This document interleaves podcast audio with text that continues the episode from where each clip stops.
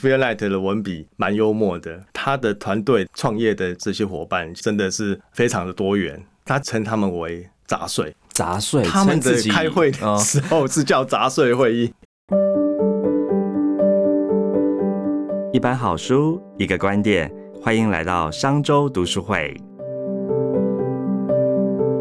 各位商周吧的朋友，大家好，又来到我们今天商周读书会的说书时间了。今天要跟大家介绍的是哪一本书呢？是 Nike 创办人 Fear Knight 的回忆录《跑出全世界的人》哦。我们要来聊聊躲在勾勾背后的人首度公开他的故事。今天邀请到的是新达科技总经理特助李旭君 Simon 来跟大家聊聊 Nike 的故事。先给 Simon 跟大家打声招呼。嘿、h e l l o 大家好，我是 Simon，呃是很高兴过来这边。今天特别请大家来帮我们介绍这一本《跑出全世界的人》哦。那我自己其实真的蛮喜欢这本书哦。这个书其实已经出版了五六年的时间，但我其实每隔一段时间就会回头再来看一下。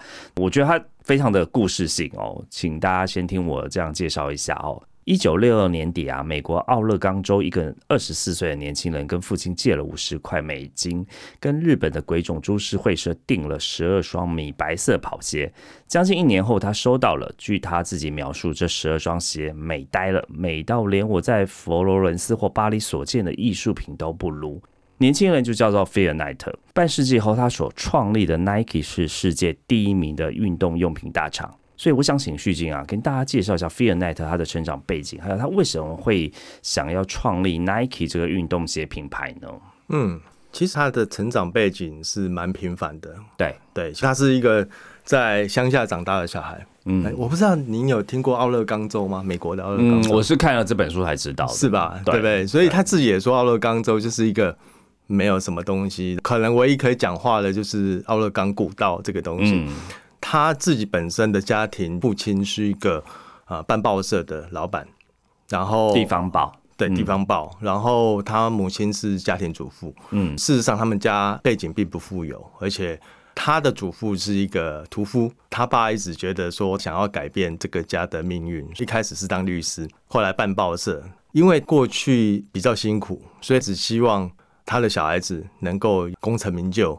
一开始觉得 Fear Light 在搞这个鞋子的事情啊，是不务正业。嗯，他真正希望 Fear Light 做的是像会计师、像律师这种比较可以说嘴的职业。对因为他有提到他父亲非常重视面子哦，他很希望说他小孩子当律师啊，当一个很有名的人，可以到处说嘴。可是对他来讲，心理上的支持比较高的是他的母亲。嗯其实他的母亲一直非常支持他的决定跟他想做的事情，甚至他第一次把鬼冢的鞋子买进来的时候，他的第一个顾客就是他妈妈。哦，其实他妈妈当初就是为了表示对他的支持，所以二话不说就买了第一双鞋子。嗯，对，所以到现在他还一直感谢他妈妈当初对他的支持。虽然他的背景很平凡，可是他在二十四岁的时候就会想要去环游世界。其实那个时代那么年轻的人想要背着背包就去环游世界对，是一个非常夸张、非常疯狂的想对，法大。家注意那个年代是一九六零年代，对对对，而且因为他家并不富有，所以他也没带什么钱就就跑出去了。虽然一开始有找一个伴，可是那个伴一开始就停在夏威夷了。对，夏威夷太迷人了，这 没个海滩实在是对无法离开。是后来就自己一个人去环游世界。我记得他在印度加尔各答的时候，因为没有钱租好的地方，他那个房间就是有个吊床，厕所就是那个吊床下面挖了一个坑，那个空气可想而知一定是非常不好，所以他在那边生了一场大病。他一开始就有与众不同的一些特质，就是他想要不一样。对，所以我我觉得这本书里面，他一直在讲说，他不想要跟别人一样，他想要做出一番不一样的事情。对，所以跟个人特质蛮有关系的、哦。对对，没错 OK，没错。对，刚刚有提到啊，他基本上是先代理了鬼冢的鞋子哦。其实他会代理鬼冢的鞋子，也是因为他自己本身是一个很喜欢跑步的人。没错，呃，书名就叫 Shoe Dog 嘛。对，可是他在 Shoe Dog 之前，他应该是 Run Dog，、哦就是 Long Dog，他非常喜欢跑步，嗯，他热爱跑步，他也算是一个运动员，可是他又跑得不够好，对他不是一个优秀的跑者，是，所以他没办法成为一个职业的跑者。对，虽然非常喜欢跑步，可是他后来还是去念会计，对他念了 MBA，嗯，没错，那他的疯狂的点子啊，就是来自于他在斯坦福大学的时候做了一个 study。这个故事是这样，他发现日本的相机啊，能够卖到美国，打败德国相机，是因为日本的品质跟价格很快的追上德国的品质。同理可证，他觉得日本的鞋子或许哪一天应该可以取代德国的鞋子。德国的鞋子那时候比较知名就是艾迪达。对，所以他一直心中有这样的一个疯狂的点子，他想要去实现他的想法，他相信的东西。他后来开始去变成一个 shoe dog，是在这个想法之后的。嗯一开始是 run dog，可对是后来变成 shoe dog 了。对，我们来解释一下啊，什么是 shoe dog 啊？其实也是这本书的原文书名哦。如果家里有养狗的、啊，你会发现其实很多狗很喜欢咬鞋子。对，鞋子对于狗来说有一种莫名的魔力，哈，就是它会忍不住一直咬着它，所以它就在形容对于鞋子有一种疯狂痴迷的人，就像狗狗哇，看到鞋子就忍不住狂咬住，所以叫 shoe dog 这样子。那我们刚才提到说，说 Fear Knight 啊，他是一个二流的跑步选手，因为他不够优秀嘛，所以没有办法成为一个专业的跑者。那他这个创业的过程当中，其实不止只有他哦，他的创业伙伴很特别哦，当中有一个半身不遂，嗯，有一个酗酒肥胖。那有一个呢，只要有书可以读，什么事都可以不用做。他在形容他的团队，好，他在这书里面特别提到，他们都是一群 shoe dog 斜吃，好，半身不遂、肥胖，然后只爱读书。哇，这个创业这些人，这个过程当中到底有发生什么样的故事呢？我看这本书的时候，常常边看边笑。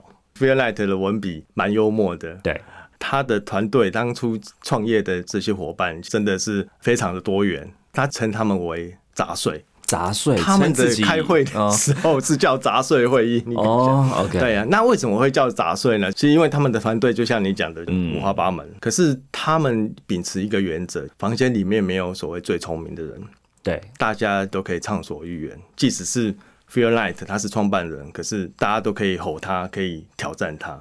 他们的会议就是互相吼来吼去，大家都是杂碎。然后他有一个绰号叫布纪员巴克，布纪元巴克。巴克是他的小名，啊。他就是布基眼就来抄的。然后布纪元，哦对，我们刚才讲布纪就是专门在抄写的那对个布纪对，元，是，嗯。其实他是老板，可是被贬低为布记员。呃，就就是做会议记录的，对对对，可见而他就是鼓励这种自由嗯。发表意见、勇于挑战的一个文化。那讲到他们团队里面的一些趣事哦，我想他第一个聘任的员工叫强生，OK，天字一号，哎，天字一号，对。那这个强生呢，其实他也是一个跑痴，嗯，因为他本身也是运动员。因为 Feel Light 的感召之后，他也变成鞋痴了。嗯，其实他这个仁兄，其实一开始他是在做社工的，哦，他原本是社工出身的，对对。那其实他当社工，我相信他只是为了糊一口饭吃。那晚上还去卖鞋子，因为他喜欢鞋子。可是那时候还不是卖鬼冢的鞋子，或是虎牌的鞋子。给大家做个前情提要，在一九六零年代，那时候跑步还不流行哦，不像现在跑步是一个大家都在风靡的一个活动哦。那时候你在路上跑步是有人会给你丢东西的哦、对，没错，黑人会给你丢什么东西？对，会觉得你怪怪的，为什么在路上跑步？是是，没错没错。他那时候假日跟晚上还去卖鞋子。那有一次在运动场上，他刚好碰到 Light，然后就开始对 Feel Night 相信的东西，所谓蓝带代理这个品牌虎牌的鞋子，开始产生兴趣。可一开始他邀他进来这个团队的时候，他是拒绝的，他还没有真正放下心来去接受感召。可是很好玩，他当他开始正式加入这个蓝带的时候，他变得比 Feel Night 更热情。啊，嗯他变得非常非常热情。Fear Light 说一天要收到他两三封信。嗯，当他想要回他信的时候，因为又接到其他的信了，所以他不知道该回前一封还是该回这一封，所以他就是一直都没有回，因为他不知道该怎么回，收太多了。这个枪声还是很有耐心，就是碰到什么事或是他有什么 idea，就一直发信给他。因为那时候 Fear Light 还是在奥勒冈，强生是在加州，他们就是透过通信往来这样子一直一直沟通。他发了大概几千封的信都没有回，然后最后呢，他实在没办法，他恳求 Fear Light 说，可不可以捎一点鼓励的话过来？其实他就是需要他的鼓励。没错，没错。那 Phil Knight 就觉得太神奇了，为什么有一个仁兄比他还热情？甚至他一开始想要正式加入蓝带的时候，嗯，因为他还是有点担心蓝带活不下去，他也很担心他赌了身家过来蓝带之后也会活不下去，所以他还一直跟他说：“哎，那个蓝带可能不是非常稳定，希望他再考虑一下。”他说：“没有关系，我就是要进去。”结果他就进了蓝带。这个就蛮蛮有趣的哦，他的相信他的理念，竟然可以感召一个人变得比他还热情，嗯，哎，这个是蛮难得的一个情况。对，呃，我刚刚提到那个杂碎会议啊，对 f e e l Night 一直有一种理念，就是说，只要你给他空间，只要他相信你所相信的事情，你只要知道叫他去做什么就好了，你不需要跟他讲如何做。哦，所以他给他的团队成员非常非常大的空间，对，去去发挥自己，那就造就了一个很好笑的故事哦。他团队成员有一个叫海耶斯的海耶斯一个大胖子，就那我们刚才说很肥胖的，哎，对对对，没错，他是管财务的。f i n a t 就请他去帮忙找一台机器，然后他就到美国中部去找那个东西。那个场所是一个机器的拍卖会，他没有找到机器，但他却觉得，哎，这个拍卖会的工厂。好像不错，而且开价很便宜，所以他就自作主张哦，把那个工厂给买下来啊，所以叫他去买机器，就要买了一座工厂 回来。没错，没错，我这自主权也太大了吧？是啊，是啊。然后他就跟 f i a n i 说：“嗯，机器我们没买到，可是我买到一个工厂，而且他们的财务很吃紧哎。对，那时候因为某些原因，他们可能会有两千五百万的债务在身上。”然后 Knight 就大吼了一下，说：“不可能吧？就没有是真的，我们买了。”嗯，就他只好摸摸鼻子，好吧，你们觉得对就对了。对啊，哦，真的是超级授权哎，是是是，所以他一路上都给团队成员非常大的空间做去做自己，也真的能够呃为公司着想，把。这些最后的结果带出来，嗯，所以从这当中看出来，他们是一个非常有热情导向，但是又给员工或创业伙伴们有十足的空间来进行。哎，哈，对对对。所以在 Fear Night 的创业旅程当中啊，你自己有哪个部分也特别有感触呢？我我觉得书里面讲的故事实在真的太多，你特别喜欢哪一段？其实我想问盛忠啊，像他一路走来跌跌撞撞，碰到非常多的困难，对不对？你觉得他是好运还是坏运？我觉得参半诶，参半。对参半，因为他当中真的是好坏太多，哎，他甚至还被美国国税局查账，对，哦，然后被日本鬼总换掉，对，哦，所以甚至当中有很多这个商业的间谍互相来来回回，嗯，我觉得一般人可能就是都撑不住，或者是他常常财务太吃紧，在跑三点半，他当中形容那些过程哦，他每天一定都要靠。跑步疏解，否则他说他可能活不下去。是是，所以我觉得那是一个人性很大的试炼。嗯，好。但是你说好运，哎，这么多人在做这个事业，他为什么能够成为一个全球最大的运动品牌？嗯当然，除了坚持，多多少少还是有一些运气。是没错。其实菲尔纳特他自己也认为，每一个成功的人都带了一点运气。对。可是怎么样帮自己招好运呢？还是要透过努力。对。还有热情，对不对？如果你回想整个故事哦，其实他是蛮好运，很少人能够在一开始就找到这么好的创业伙伴。虽然五花八门、各路人马都有，可是他们都是因为受到感召，然后非常的投入，愿意赌上自己的一切去帮助他的人。所以这个不是一般人有好运可以找到这些人的。对，然后再来，虽然因为鬼总背叛他们了，可是他又能够在台湾找到丰泰。嗯，然后得到王董事长的帮忙，这个来解释一下，就是因为他生意实在做太好了，鬼总就觉得说，哎，那我干脆就把代理权收回来啊，或者是我把这个代理权转给愿意出更多钱的人。嗯哼，后来鬼总中间断绝了跟他们的合作关系，对，因此他就没鞋可卖了，但是。他的业绩已经好到一个阶段了。嗯嗯，对。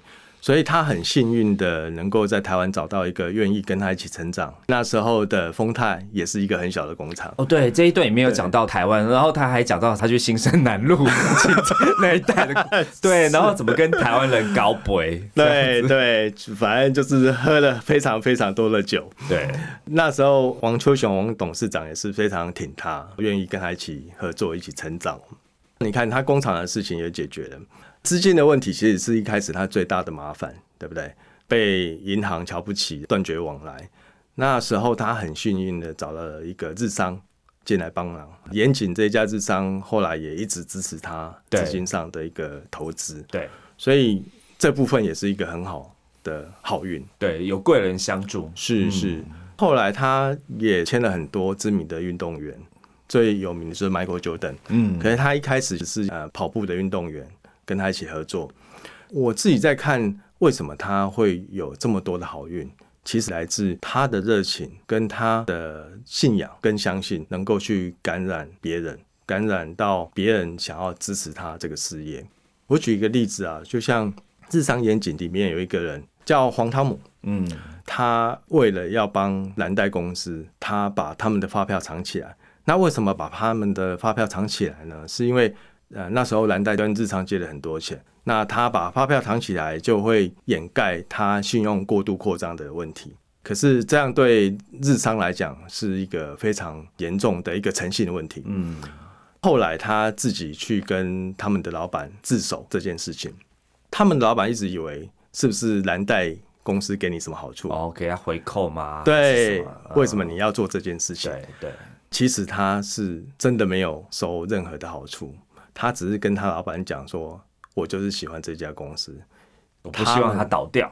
对他们的一路成长，我都看在眼里，甚至我都还去帮他们卖货、包包货。他把蓝带当做自己的小孩，把这一群人当做自己的兄弟，他也受到感召了。虽然他没有加入蓝带，可是他竟然为了蓝带去做可能危及生涯事业的一个嗯，非常炒鱿鱼的对对行为这样子是是，这就彰显了为什么他会有这个好运。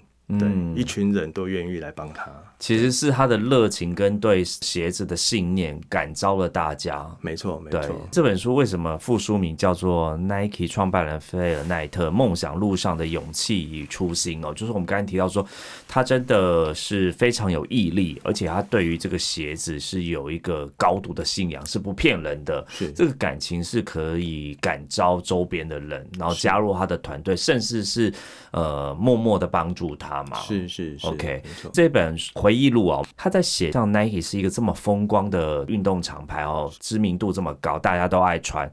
但是这个回忆录只写到了一九八零年十二月一号。隔两天之后呢，就是 Nike 公开发行日，这个一股二十二美元当中呢，还有被鼓励去上市，但是他都不想要上市。嗯对哦，那最终因为财务的压力，还有公司的长期的发展哦，他终于让公司上市了。费尔奈特也终于在一九八零的十二月一号正式脱离了跑三点半，姐他跑了好多年 哦，没错对，哎、他在里面提到说，哇，财务的压力让他真的是求爷爷告奶奶的去拜托融资啊，公司有很多度是在濒临倒闭，嗯，只差这么一点点就会倒闭的对。状况底下哦，那当他一上市，哇，一股二十二美元，所以这个困苦相依，所有的这一些过程都过去了，嗯，包含了他的创业伙伴啊、家人，大家都松了一口气。我们可以说，诶，他应该是开始要飞黄腾达了嘛？是但是这时候，菲尔奈他却在这个书里面写到说，他觉得很遗憾，他希望自己能够再重来一遍。哇，我觉得这个心情很非常特别。你觉得这个当中是什么样的一个状况？这让我想到哈，每一个成功的人都有一些遗憾的事情。我相信，我相信，为什么呢？因为你从无到有，要让一个事业能够成功，那是要付出多少心血，花多少时间去投入才有可能。除非你就是富二代，或者是你中乐透，这个都是偶然发生的。可是如果你真的去投入一个事业，你必须要牺牲非常非常多的事情。嗯，那 f e e l Night 成功，说真的，上市对他来讲就是解除了财务的压力，算是一个阶段性的成功。他终于卸下这个压力的时候，他就会回想他牺牲了什么事情。嗯，我自己个人觉得，他牺牲最大大概就是他陪他小孩子的时间。对他有提到这一段，他觉得也蛮遗憾的，是是，尤其他的第一个小孩叫马修，不知道是因为他太少陪他，还是怎么样，他后来变得非常叛逆，跟他爸说他永远不会穿 Nike 的鞋子，嗯，也坚决不运动。到后来，甚至因为某些原因就过世了。对，所以因为去潜水，对，所以我个人感觉 f e e l Night 一直在他心目中有一个非常非常大的遗憾，嗯，是他可能认为不够时间陪小孩，然后让他的小孩变得叛逆啊、甚至呃去做可能有高度危险性的事情，造成他的后来的结果。所以他第一个是牺牲哦，第二个呃每一个成功人。虽然他成功了，可是他并不是神，都会犯下一些错误。嗯，举个例子来说，他为了要让公司能够存活下去，他一开始其实蓝带公司是他编出来的。对，我不知道沈总是不是？对对，有就是那时候鬼总在问说，哎，他跑去日本，是然后鬼总的那个老板就问说，啊，你是哪一家公司啊？是他们那时候没有公司，对，他就一个人了，他就脑袋里出现一个画面，就是他房间的墙上有一些他以前得过奖牌的那个蓝色锦带，所以他就随口说了就是蓝带。大家如果看哦，蓝带其实就是像 Nike 的那个公司的名称叫蓝带，哇，原来只是因为他墙上那个奖牌的那个带子是蓝色哦，对对，所以他其实做了一些。现在来看是有违商业道德，比如说他在鬼总公司里面放了一个商业间谍，虽然他辩解商词商业间谍是很正常的事情，毕竟以现在的角度来看，商业间谍就是比较灰色地带的勾当。然后，但是他很坦诚诶，他很敢讲这些真实的一面，他没有隐瞒，没有隐瞒，对。甚至他也去偷北建的文件，北建是鬼总里面的一个业务经理。对，去偷看人家要怎么对付他。没错，没错。所以说真的，他自己也认为整个创业过程难免会做出可能伤害别人或是有违商业道德的一些事情。毕竟人不是神，如果重来一次，他或许。会有不一样的做法，嗯，可是当然人生是不能重来的，对，所以他在那个时刻吐出了他的真心话，说事实上他是有遗憾的，嗯嗯嗯。我自己在看这本书，我蛮喜欢他有一句话，他说绝非纯粹是生意，永远都不是哦。他说，如果你把事业看成只是一个生意，它永远就不会只是一个生意了。他尤其鼓励年轻人说：“找置业，就算你不知道那是什么意思，去找就对了。假如跟着置业走，疲惫会比较容易熬过去，绊脚石会成为燃料。”高墙则会像是你压根都感觉不到。我自己觉得这句话真的是非常如实的表达他的勇气跟初心哦。那我不晓得 Simon，你看完这个本《跑出全世界的人》之后，你有什么样的心情、感觉或收获呢？我觉得我们好像哎，你是喜欢这一段吗？对，我觉得这一段对人真的蛮有感召的。是没错没错，尤其他的第一句话，你刚刚讲的第一句话就是“生意不纯粹是生意哦”。因为我自己是一直当业务出身，然后也有创过业，所以我一直在思考生意到底是什么样的东西哦。不是只是赚钱，真的，嗯，它不是是一个交易，也不是你在卖东西。其实如果你只是单纯在卖东西的话，你坚持不下去，而且你碰到困难，你可能也会退缩，你也走不到那么远。所以在做生意的背后，会有一个你相信的东西，在一个信仰，对，一个信仰。那这个信仰可能是，当你在卖的东西或是卖的服务，你相信它能够带给别人更好的生活，带给别人很好的价值，帮别人解决问题的时候，你就不只是在卖东西，嗯，其实你在帮别人解决问题。对，所以当你相信你所相信的时候，其实那个感觉跟动力是不一样的。那尤其他是一个创业者，他又有创造的成分在里面。其实我为什么想要自己创业啊？我也是在想要创造一个新的东西，因为你帮别人工作，你就是别人创造，你相信了，你拿来服务更多人。当你是从无到有去想，哎，我怎么样创造一个新的东西出来，来帮助别人的时候，那个感觉又是很不一样，嗯，很不一样。所以我刚才说，他也激起了我创业魂，就是因为这样子。那当然还有另外一个层面，我觉得也很受感动的是。除了能够带给别人生活更好之外，在他整个创业的过程之中，你会发现，包括他一开始的创业伙伴，接下来跟日商严谨的一个合作，然后再来就是跟台湾工厂丰泰的一个情谊，最后支持运动员、投资运动员，变成一个非常好的朋友。是你可以透过这段过程去做很多的连接，你会有很多情感的因素在里面。当你回顾这一段时间的时候，你。不会只想到生意，嗯，其实你还想到种种你们一起奋斗的过程。你因为这样而结交了这么多同好好朋友，他在书中一直在回忆这些人跟他互动的情况，他们彼此在喝酒啊、争吵啊，可是却是心在一起那个情境。